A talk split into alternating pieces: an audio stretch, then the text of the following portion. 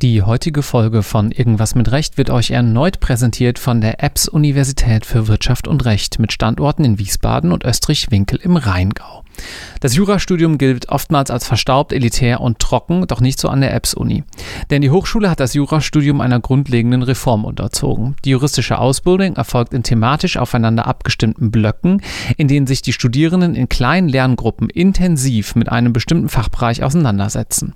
Bei der Vorbereitung auf die erste juristische Prüfung profitieren die Studierenden zudem vom integrierten einjährigen Examinatorium zur Erreichung der persönlichen Bestnote. Und das mit Erfolg. Bereits Bereits zum vierten Mal in Folge kam der beste Jura-Absolvent in Hessen von der EBS-Universität und auch die Prädikatsquote kann sich mit 60 Prozent mehr als sehen lassen. Wer also Interesse hat, einen Blick über den Tellerrand zu werfen und sich für ein privates Jurastudium begeistern kann, der sollte auf www.apps.edu oder im Profil auf LTO Karriere vorbeischauen. Vielen Dank für die Unterstützung von Irgendwas mit Recht und nun viel Spaß!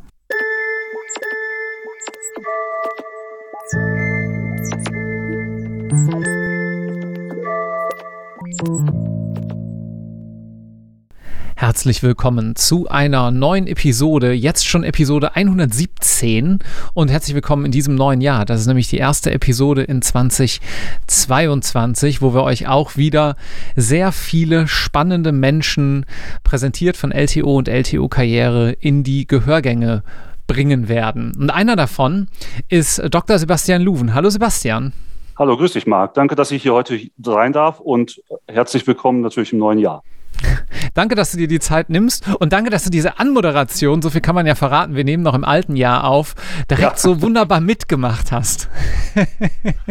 ich, ich musste tatsächlich daran denken, dass wir sind ja jetzt noch, während wir sprechen, im November. Für mich ist das so eine Vorausschau und wenn das dann rauskommt, so eine Art Rückschau. Das heißt, das ist jetzt ein interessanter Fokus. Wir werden später nochmal über das TK-Recht sprechen. Ich schaue ein paar Wochen drauf und danach dann ein paar Wochen zurück. Genau, so funktioniert das hier in etwa. Fangen wir mal ganz vorne an. Du bist offensichtlich Anwalt ähm, oder Jurist, sonst wärst du nicht in diesem Podcast, bist aber tatsächlich auch Anwalt. Wie kam es denn überhaupt dazu, dass du Jura studiert hast?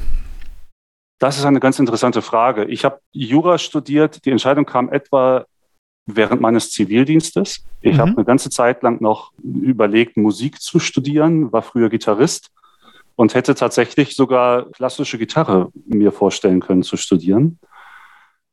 Und eine der wichtigsten Entscheidungen, die ich dann getroffen habe, ist, das nicht zu machen, weil ich nicht so wahnsinnig talentiert bin, glaube ich jedenfalls. Und ähm, auch glaube, dass da viel zu viel Handwerk dahinter steckt, um dann hinterher auch erfolgreich sein zu können. Oh, das zieht ja eine gemeine Frage nach sich. Steckt denn hinter Jura kein Handwerk? Ja, ich weiß, das ist ganz gemein. Äh, das ist eigentlich sogar noch mal mehr Handwerk. Ähm, nein, eigentlich ist es es sind total profunde Argumente gewesen. Ich konnte keine Garantie dafür geben, dass meine Hände und mein Gehör noch viele Jahrzehnte mit mir so mitmachen, wie ich das mhm. als äh, knapp 20-Jähriger geschafft habe. Also virtuos vielleicht auch sein. Mein Kopf, der, der wird zwar dann irgendwann schwerer und den stütze ich dann ab, aber ich glaube, das Denken, das wird mir auch in einigen Jahrzehnten noch möglich sein. Mhm. Also das ist vielleicht wirklich was völlig Banales und Profundes. Und das andere ist, ich bin froh, dass ich meine Leidenschaft Musik damit auch distanzierter betrachten kann und dann etwas mehr Abstand dazu gewonnen habe, weil ich auch mir nicht vorstellen konnte, letztendlich professioneller Musiker zu sein. Mhm. Aber warum Jura? Das war tatsächlich so eine, so eine Leidenschaft oder so ein Interesse für das Politische auch. Also ich bin jetzt nicht so ein wahnsinnig politischer Mensch gewesen, aber ich hatte mir damals vorgestellt, so eine juristische Ausbildung, die hilft mir, so eine gewisse gesellschaftliche Sicht äh, zu bekommen, so ein Verständnis auch für Zusammenhänge. Ich habe mhm. mich immer damals für Verfassungsrecht interessiert. Das war auch das, was ich aus dem Geschichtsunterricht mitgenommen hatte. Ich hatte einen Lehrer, der mich da sehr für begeistert hat. Und ich glaube, wenn ich das wirklich mal so ganz naiv zusammenfasse, in den ersten Semestern wollte ich unbedingt Verfassungsrecht studieren und auch eigentlich nur Verfassungsrecht machen. Das ist ja ganz interessant. Äh, mir ging es persönlich so, dass ich irgendwie dachte, Strafrecht ist aufregend und dann gibt es dann noch Zivilrecht und Verfassungsrecht hätte ich gar nicht so auf dem Schirm gehabt, muss ich sagen. Ja, bei mir war es fast ein bisschen andersrum. Ich habe das Zivilrecht schon auch noch als dazugehörig gesehen. Das Strafrecht war für mich so ein bisschen das, ja, ich weiß, das gibt es. Ähm, aber möchte ich ehrlich gesagt auch nicht so wahnsinnig viel mit zu tun haben. Mhm. Das hat sich übrigens auch als Konstante bei mir völlig durchgezogen, dass ich eigentlich nie so der Strafrechtler geworden bin. Warum nicht? Irgendwie zu viel, äh, zu viele menschliche Abgründe oder einfach dogmatisch Na, nicht so spannend? Für mich dogmatisch einfach nicht interessant. Das mit den Abgründen, das würde ich gar nicht so als ausschlaggebend sehen. Denn auch im Zivilrecht und auch im Verwaltungsrecht hat man immer mal wieder Abgründe. Also die Fälle, die man dann ja im Examen bekommt, die können ja teilweise auch abgründig sein. Oder äh, also das ist jetzt nicht, was sich so wahnsinnig ausschließt. Nee, es ist einfach nur eine Neigung, die man dann ja auch entwickelt. Und ich finde, das ist auch ganz wichtig, dass man so ein bisschen dem auch zuhört. Im Laufe des Studiums ist man eher vielleicht Verwaltungsrechtler, ist man eher Zivilrechtler oder es gibt halt auch die Leute, die sagen, sie sind eindeutig Strafrechtler. Mhm.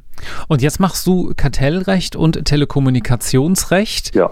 Wo hat sich denn diese Vorliebe für öffentlich-rechtliche Thematiken oder vielleicht sogar schon für diese beiden Rechtsgebiete herauskristallisiert?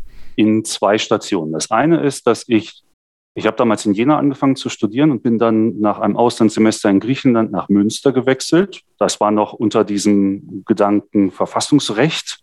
Münster war damals so eine Uni, da konnte man viel Verfassungsrecht auch erwarten. Und dann wurde ich abgelenkt durch einen anderen Schwerpunkt, ITM hieß der, Informations-, Telekommunikations- und Medienrecht. Mhm. Und da bin ich dann in Berührung damit gekommen. Ich hatte äh, irgendwann auf diesem Weg mal ein Kolloquium bei einem ehemaligen Verfassungsrichter, wo es unter anderem um die allererste Entscheidung damals ging des Bundesverfassungsgerichts zur, zur Vorratsdatenspeicherung und bin dann so ein bisschen an diesen Themen hängen geblieben, fand das mhm. interessant und war am Anfang auch eher, ich würde mich mal als eher urheberrechtlich, IT-Recht, informationsrechtlich interessiert sehen und bin dann in einem Seminar bei Professor Holznagel gelandet zum Medienkartellrecht. Und das war einfach so spannend, dass ich damals dahin geblieben bin. Also wirklich auch gemerkt habe, das ist etwas, was mich packend interessiert. Es ging damals schon um Themen, die ich letztendlich heutzutage relativ viel behandle. Also um so einen Zugangsanspruch zu einer Plattform. So eine Mischung zwischen einerseits Kartellrecht und andererseits aber auch ein bisschen Telekommunikationsrecht. Ich hatte damals auch eine Vorlesung zum Telekommunikationsrecht, die ich mit extrem hohem Respekt gesehen habe und äh, eigentlich damals da rausgegangen bin und gesagt habe, okay, hast du jetzt mal gehört und wirst du wahrscheinlich nicht so wahnsinnig schnell wieder mit in Berührung kommen. Und dann gab es das Ref und die Überlegung, wie gestaltet man sich seine Station selbst möglichst spannend. Also man kann sich dann ja schon einiges aussuchen. Und ich war eigentlich, mir war von Anfang an klar, dass ich in der Verwaltungsstation auch irgendwo hingehen will, wo es spannend ist und wo mhm. ich was mitnehme. Und da waren für mich zwei Behörden interessant. Das eine ist die Bundesnetzagentur, die halt für den TK-Bereich zuständig ist, und das andere das Bundeskartellamt. Und das Bundeskartellamt hat damals auf meine Bewerbung schneller Ja gesagt. Und dann habe ich da eine sehr, sehr spannende dreimonatige Station bei der äh, Beschlussabteilung gemacht, die für Rundfunk auch zuständig war. Also Rundfunk, Telekommunikation und EDV. Das war die bei dem damaligen Vorsitzenden Herrn Wagemann. Eine sehr, sehr Nein. spannende Entscheidung. Da waren wir tatsächlich in derselben Beschlussabteilung im Referendariat. Ich war auch ah, beim ja. Wagemann, ja, ja. Ach, ja Liebe Grüße. Bestimmt, ja, eine tolle Zeit auch bestimmt gehabt. Weil ich fand das unglaublich spannend. Ich fand es auch ähm, sehr spannend, ja. Ja, und das war, ähm, war eine tolle Zeit. Ich bin damals dann, ähm, nach diesen drei Monaten, war ich dann noch in einer Anwaltsstation in einer auf äh, gewerblichen Rechtsschutz und Internetrecht ausgerichteten Boutique in Düsseldorf und hätte auch gedacht, das ist so relativ breit etwas, was man dann auch für einen Berufseinstieg verfolgen kann. Und äh, war dann noch beim Handelsblatt in meiner Wahlstation, was ich auch mhm. sehr spannend fand, was dann wiederum typisch Medienrecht war. Und dann nach dem zweiten Examen bin ich mehr oder weniger durch Zufall, wie ich das sagen würde, bei der Versatel gelandet. Das ist ein ähm, mittlerweile im 1&1-Konzern integriertes Unternehmen, die eine Glasfaserinfrastruktur betreiben. Also letztendlich äh, Internet, was sehr, sehr schnell laufen soll. Und die haben einen sogenannten Regulierer gesucht. Also jemanden, der sich mit Telekommunikationsrecht auskennt und ähm, der bei denen quasi in einer eigenen Abteilung das Regulierungsrecht betreut. Stellenausschreibung ist mir irgendwann untergekommen, mindestens sechs Jahre Berufserfahrung erwartet und ich habe mich aus einer Laune raus darauf beworben. Und dann haben die sich auch noch gemeldet und mich mhm. wieder eingeladen. Ich habe es dann hinterher genommen, weil ich es einfach wahnsinnig spannend fand. Ein Chef damals hatte, der mich inspiriert hat, und äh, auch sehr deutlich gemacht hat, was man auch an Entwicklung für sich selber dort erwarten kann. Mhm.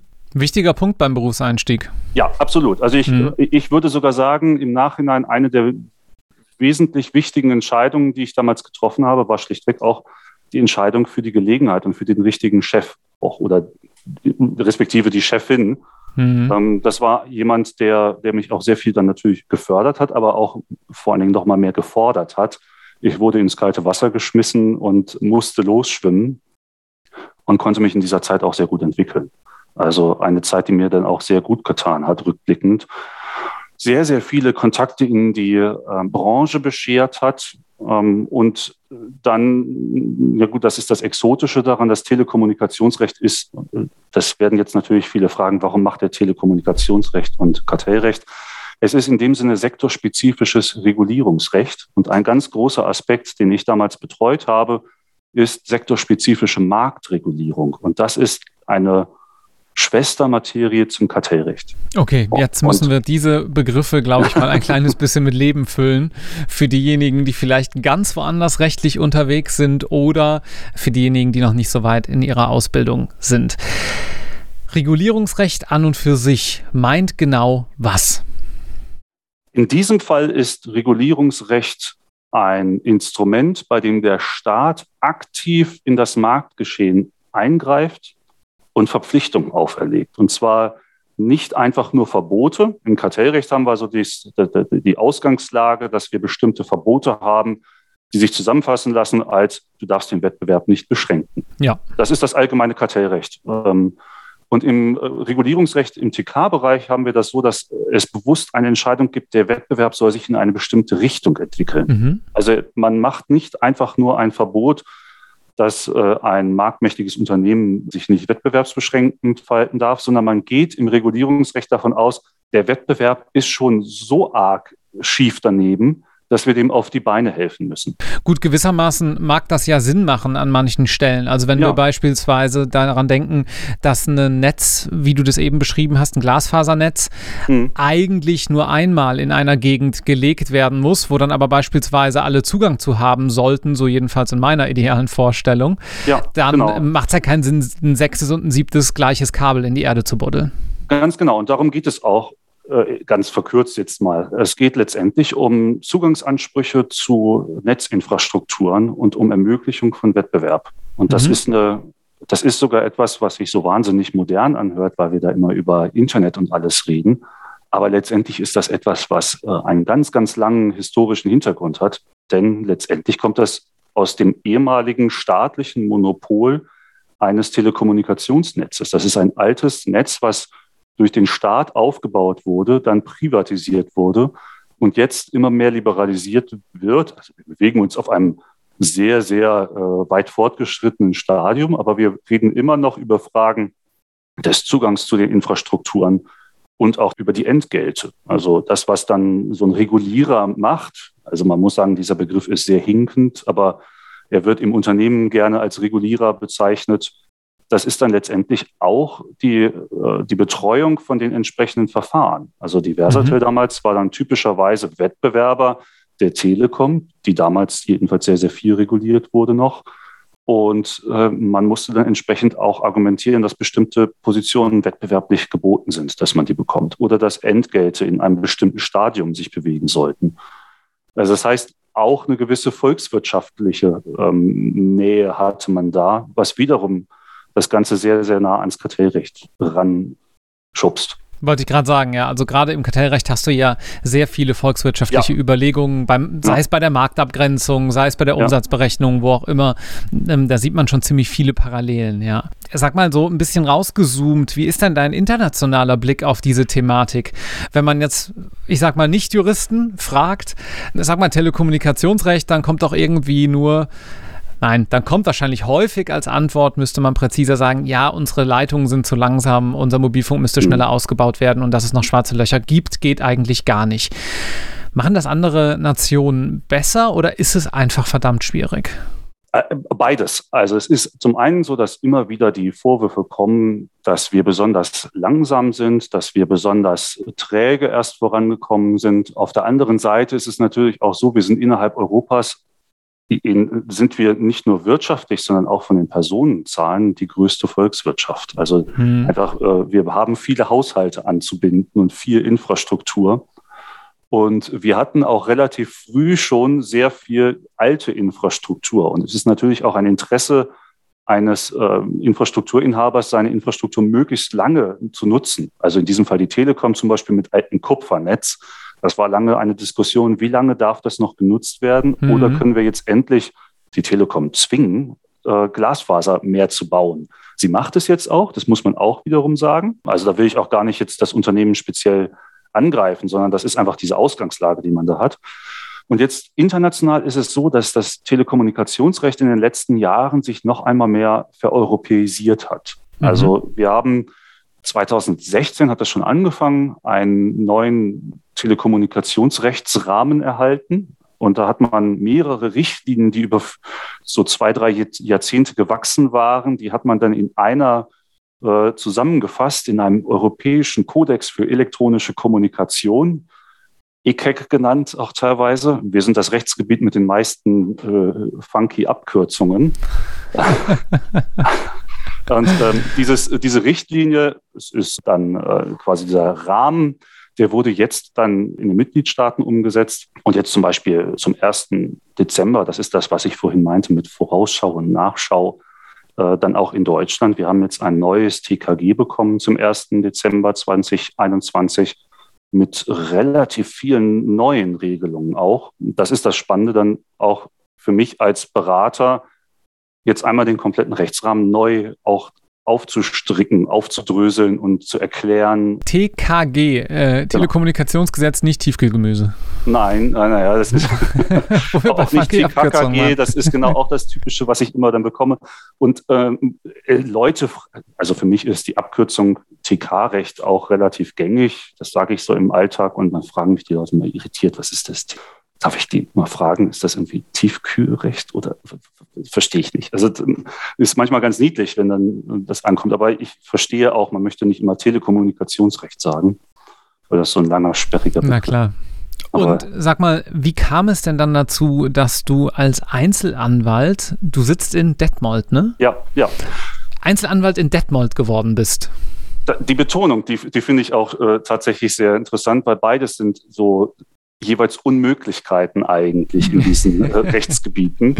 Ähm, nein, es, sind, es ist so, wie das Leben manchmal einen hin und her wirft. Ich war in Düsseldorf noch beruflich nach meinem Einstieg tätig, war dann auch in einer Kanzlei und meine damalige Freundin und jetzige Frau auch. Und wir haben uns dann etwa zeitgleich umorientiert. Mhm. Ich hatte damals dann die Möglichkeit, auf einer großen IT-rechtlichen Konferenz einen Vortrag zu halten, wo ich letztendlich so ziemlich viele Themen, die jetzt im Kartellrecht relevant geworden sind, einmal sortiert habe. Das hieß so Big Data und Kartellrecht. Und bin dafür dann ähm, auch ausgezeichnet worden, weil irgendjemand diesen Vortrag ganz cool fand und habe mir dann überlegt, dann, dann machst du doch jetzt noch mal was mit Forschung, das, wenn, das, wenn dich das so interessiert. Und habe dann so ein bisschen nachgedacht, was wäre eigentlich das Forschungsthema und habe dann die Möglichkeit bekommen, nochmal zu promovieren bei Herrn Täger. Das ist ein Datenschutzrechtsprofessor vor allen Dingen, der jetzt im Ruhestand ist.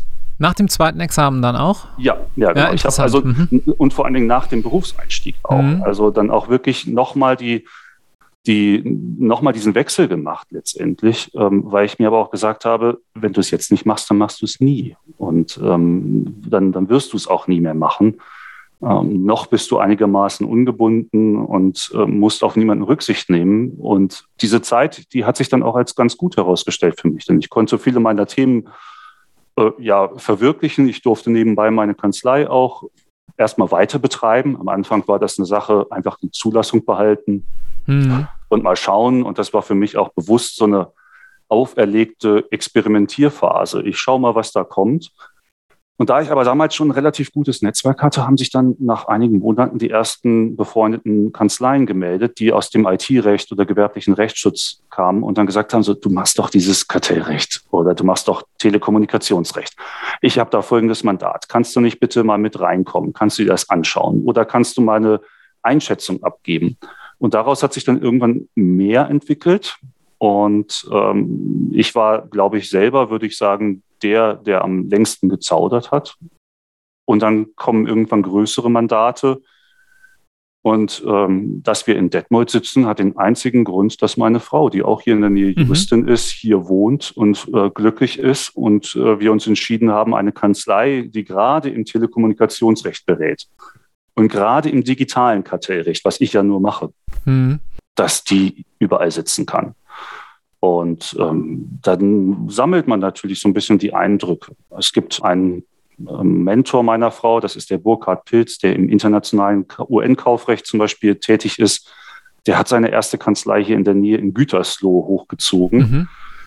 Und ähm, das ist auch jetzt natürlich ein paar Jahre her, aber es ist wieder so einer dieser Eindrücke, die mir damals zu denken gegeben haben, ja, man kann es auch einfach machen oder man kann es auch jedenfalls einmal probieren. Und dieses Probieren das habe ich irgendwann für mich so überschritten, habe gemerkt, das klappt offensichtlich. Also habe auch Mandate bekommen, mit denen ich zufrieden bin in beiden Gebieten. Habe auch, ähm, ich würde jetzt auch mal vorsichtig schätzen, so eine etwa halbe, halbe äh, Orientierung. Und ich habe die ganze Zeit, während ich auch promoviert habe, gesagt, ich mache auch bestimmte Fälle schlichtweg nicht. Was denn zum Beispiel? Datenschutzrecht. Ich habe tatsächlich okay. relativ konsequent gesagt, klar, ich hatte vorher schon mal mit einem, bei, einem, bei einer datenschutzrechtlichen Kanzlei gearbeitet und finde das Thema jetzt auch nicht grundsätzlich völlig fehlgehend. Ich bin auch ganz froh darüber, dass ich schon ein paar Eindrücke bekommen habe, aber mir macht es als Berater überhaupt keinen Spaß. Und ich glaube, da gibt es auch andere, die das deutlich, deutlich besser können. Und ähm, ich habe für mich dann beschlossen, ich mache wirklich nur das, was ich kann und das ist natürlich dann mit fortschreitendem Alter auch nur noch das, was ich jetzt mache, nämlich Telekommunikationsrecht und Kartellrecht. Und mhm. bin auch nie in diese, in diese Situation gekommen, dass ich jetzt ja allgemeine Fälle, die dann mal so auftreten, gemacht habe. Also höchstens meine eigener Sache, dass man sich da mhm. irgendwie um einen Kita-Platz zankt oder so, aber sonst nichts. Also ähm, mhm. da bin ich jetzt sehr, sehr, äh, tatsächlich sehr, sehr spezialisiert. Das äh, klingt doch äh, ganz gut. Sag mal, neben den Zugangsansprüchen zu manchen Netzen, die eben schon mal so ein bisschen durchgeklungen sind, was sind denn typische Fragestellungen, mit denen du dich beschäftigst und dann dementsprechend natürlich auch typische Probleme deiner mhm. Mandantin? Ja, also im Telekommunikationsrecht ist es so, dass sich das aufgliedern lässt in so sehr viele kleine Bereiche. Das eine ist einmal Marktregulierung. Dann geht es darum, dass man in, der, in den Verfahren bei der Bundesnetzagentur entsprechend tätig ist.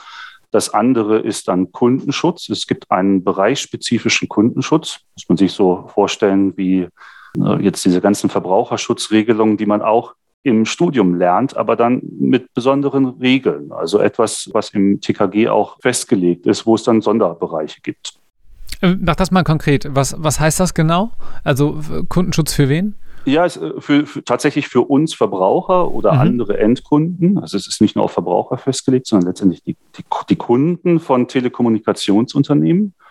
Und äh, da gibt es Sonderregelungen, die etwa die Sicherheit betreffen. Und es gibt aber auch Sonderregelungen, die schlichtweg das Vertragsverhältnis selber betreffen. Eine sehr, sehr revolutionäre gibt es jetzt zum Beispiel, die zum 1.12. greift die Dienstanbieter, die müssen, bevor ein Vertrag abgeschlossen wird, eine Vertragszusammenfassung überlassen.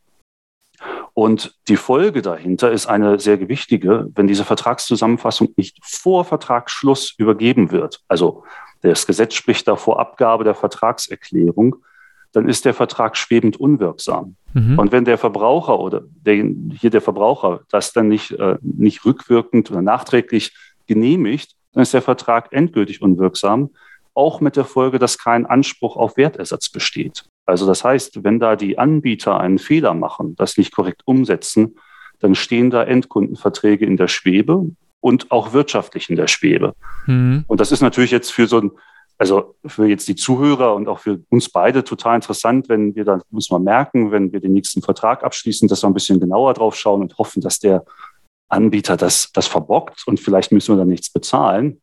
Das ist das eine, das mache ich aber gar nicht, sondern die, die dahinterstehenden Fragen sind dann ja sehr gewichtig für die Unternehmen, weil sie müssen sich ja auch ans Recht halten, weil ansonsten eine große Summe an Geld auf der Kippe steht. Mhm. Also wenn man das mit, mit einem Verbraucher hat, das Thema, und der verlangt sein, sein äh, Geld zurück, dann ist das so eine Geschichte.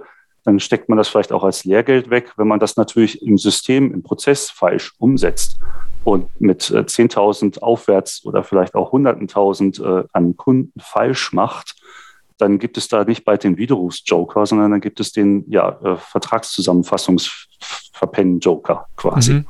Mhm. Ähm, und das ist ähm, etwas, was ich dann auch berate. Also wie setzt man diese neuen, ähm, neuen Themen um? Das heißt eigentlich was, was zivilrechtliches. Und daneben gibt es dann etwas, was, was ich äh, gerne mache, sind so die öffentlich-rechtlichen Konzessionen. Also das heißt, ähm, äh, Lizenzen, zum Beispiel Wegerechte auch. Also man muss als Anbieter, wenn man dann tätig ist und Netze baut, braucht man ja auch Wegerechte. Das heißt, da bewegen wir uns dann im öffentlich-rechtlichen okay, Bereich. Okay, warte, jetzt, jetzt ähm, musst du selbst mich ein kleines bisschen mitnehmen und äh, ich glaube, manche Zuhörenden vielleicht auch. Also, ich möchte als Telekommunikationsanbieter, sagen wir mal, egal jetzt ob Magenta, Rot oder Blau, Grün, Grün gibt es ja nicht mehr oder was Kleines, was man nicht so kennt. Möchte ich jetzt ein neues Netz bauen? Sagen wir mal ein 4G-Mobilfunknetz. 5G. 6G, irgendwas in der Zukunft. ja, also irgendwas Neues. Wo kommt da das Wegerecht rein? Du musst ja, wenn du bauen willst, an zwei Situationen denken. Das eine ist, dass du wahrscheinlich irgendwo einen Knotenpunkt baust, um deine Kunden anzubinden. Wir denken jetzt mal in so einer kleinen äh, Siedlung mit mehreren großen Häuserblöcken. Und da wird es dann darum gehen, dass du Infrastruktur reinbekommst. Insofern, du brauchst einen Knotenpunkt, da, da gehst du rein, da, da, verknüpfst du dich mit anderen Netzen und du musst jedes Haus einzeln anschließen. Mhm. Das heißt, wie schließt du die an? Du kannst es halt so oldschool machen mit Masten oder du gehst in die Erde. Und wenn du in die Erde gehst, machst du den Boden auf. Also du gräbst richtig. Ja oder buddelst ja. oder auch, was teilweise ja auch passiert ist, dass die Kabel durchgeschossen werden. Also unterirdisch werden die dann mit so einem speziellen, so einer, so, wie, so, wie, so, eine Druckluft, äh, werden, werden die dann unterirdisch durchgeschossen. Aber du gehst erstmal an die Straße hin, machst sie auf. Dafür brauchst du eine Erlaubnis. Mhm. Und da hängt das Wegerecht auch mit mhm. zusammen. Mhm. Das ist im öffentlichen Bereich.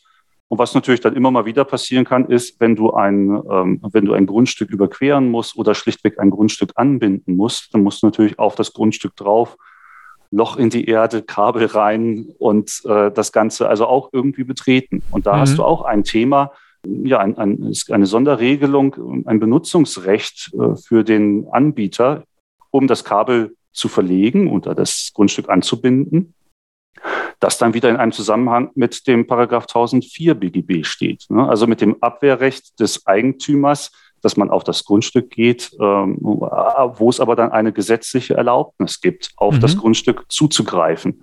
Das passiert auch zum Beispiel in Neubaugebieten, wo das Grundstück ja auch einer Privatperson gehört, wo dann mit einem Flug ein Kabel über das Grundstück drüber gelegt wird. Da braucht man dann nicht weiter jetzt erstmal äh, zu grobe zu diskutieren, sondern ist es tatsächlich so, dass es da ähm, gesetzliche Sonderregelungen gibt, mhm. die aber auch jeweils wieder bei den Unternehmen betreut werden müssen. Also ähm, im Prinzip für jedes einzelne Grundstück, oder? Ja, weil es gibt halt Grundstücke, bei denen äh, klappt das dann ganz gut. Da äh, ist vielleicht noch nicht mal eine Grasnarbe drauf, sondern es ist noch so eine richtige schöne matschige Baustelle. Und dann, wenn dann noch einer drüber zieht mit dem Flug und das Kabel verlegt und danach wieder zumacht, ist das alles in Ordnung. Mhm. Aber das können manchmal auch Thematiken sein wie, naja, eigentlich hatte der Eigentümer vor, dort einen Swimmingpool hinzubauen, genau wo das Kabel verlegt werden soll. Und dann kommt so ein Unternehmen und legt dort ein Kabel hin. Dann ist die Frage, wie setzt man sich mit dem auseinander? Oder aber ähm, gibt es vielleicht auch Fragen wie, äh, kann man Masten beseitigen? Darf man Masten einfach irgendwo hinsetzen oder kann sich der Eigentümer dagegen wehren? Das sind dann auch typische Fragen, die da auftreten. Mhm. Und wie regelt man das dann meistens? Also gerade so ein Swimmingpool-Fall, der ist ja wahrscheinlich noch nicht vom Gesetzgeber komplett geregelt. Das muss dann ja wahrscheinlich irgendwie einer einvernehmlichen Lösung zugeführt werden. Oder wie läuft sowas? Naja, also tatsächlich ist es, also der Swimmingpool ist jetzt ein ganz bisschen konstruiert. Das, was ich in der Praxis einmal selber mitbekommen habe, das war sowas sehr Unglückliches. Da war eigentlich geplant, im öffentlichen Bereich unter einem Bürgersteig zu pflügen und dann mhm. war es im privaten Grundstück sozusagen unter dem Zaun lang und dann konnte die Eigentümerin dort keine Mauer bauen, was sie eigentlich vorhatte. Okay.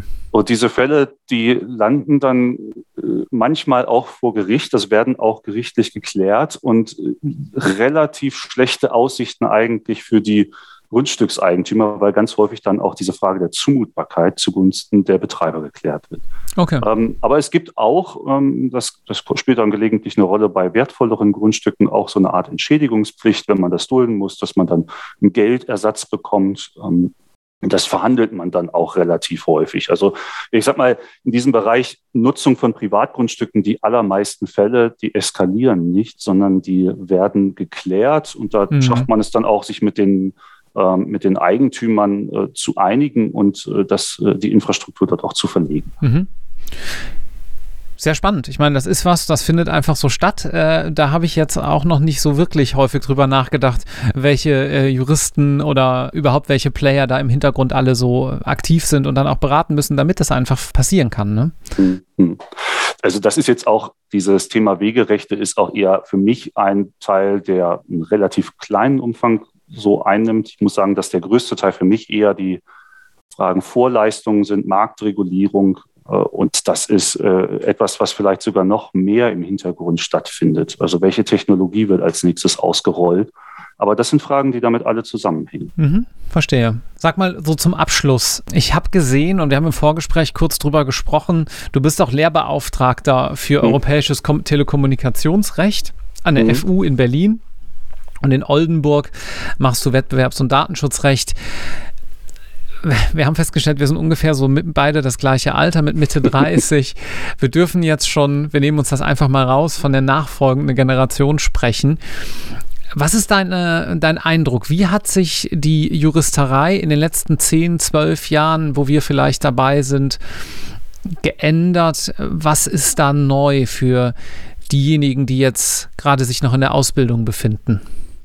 Also so von den allgemeinen Umständen meinst du, was sich so geändert hat? Äh, also mir ist jedenfalls vor allen Dingen von meinen Oldenburger Studierenden eher der Eindruck, dass die engagierter sind, deutlich mehr fragen. Also ich würde mhm. mal im unmittelbaren Vergleich auch zu dem, wie ich selber drauf war, sagen, dass die Generation, sofern ich sie beschreiben kann, eher mehr fragt, ähm, auch eher schneller mal in eine Diskussion reingeht, als das bei mir der Fall war. Das ist jetzt aber sehr stark auch auf Oldenburg bezogen.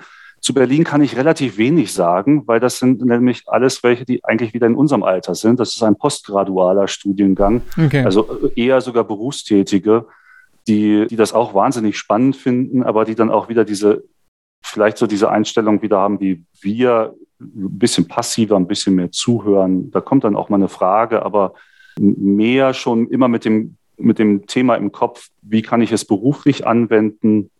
Das, das betrifft natürlich jetzt Jüngere noch nicht so sehr. Ne? Mhm. Das äh, ist mir auch klar. Aber ich glaube, wenn du mich da, darauf festnagelst, würde ich sagen, ich habe eigentlich eher ein positiveres Bild von dieser Generation als ähm, das von meiner eigenen. Also ich habe meine eigene Generation immer als so ein bisschen zurückhaltender erlebt und auch vielleicht weniger diskussionsfreudig. Mhm. Ich, ich, tue ihr jetzt wahnsinnig äh, Unrecht, das weiß ich auch. Ja, es ist pauschal, klar. Ne, also ja, die, die Pauschalität, das muss mir mal kurz erlaubt sein, also um den Vergleich aufzustellen. Jedenfalls ist mein, mein persönlicher Eindruck, dass die Generation, die wir da jetzt haben, deutlich ähm, diskussionsfreudiger auch ist. Ich glaube, die ist auch recht selbstbewusst und darf sie auch sein, denn es ist ja an vielen Orten einfach ein Arbeitnehmermarkt, ne? Ich finde das auch völlig berechtigt und ich ja. finde es auch, also in unserer sogenannten Generation Y hat man ja immer gesagt, das sind so diejenigen, die sich unbedingt selbst verwirklichen müssen und ähm, das ist ja so dieses Vorurteil, dass die so wenig arbeiten wollen und ähm, dass man denen als alles hinterhertragen muss. Und ich finde, das ist aber nicht der richtige Ansatz, weil äh, wir haben das Recht darauf, uns selbst zu verwirklichen. Und ich finde sogar, dass das eine ganz tolle Entwicklung ist. Und gerade wenn die Generation das nach uns noch mal mehr kann, dann zeugt das doch eigentlich auch davon, dass vieles in eine richtige Richtung sich entwickeln kann. Und ähm, ich habe es für mich selber immer so gesehen, wie ich meine Kanzlei auch entwickeln wollte. Das ist letztendlich auch etwas, wie ich arbeiten möchte. Und ich wünsche das allen irgendwie mehr, dass sie das für sich entdecken können. Das ist doch ein wunderbares Schlusswort. Vielen Dank, lieber Sebastian. Das war sehr interessant und eine ja. Nische, äh, in die wir, glaube ich, hier äh, mal wieder gekommen sind mit diesem Podcast. Das finde ich sehr schön. Vielen herzlichen Dank. Ja, danke für die Einladung. Tschüss. Ciao.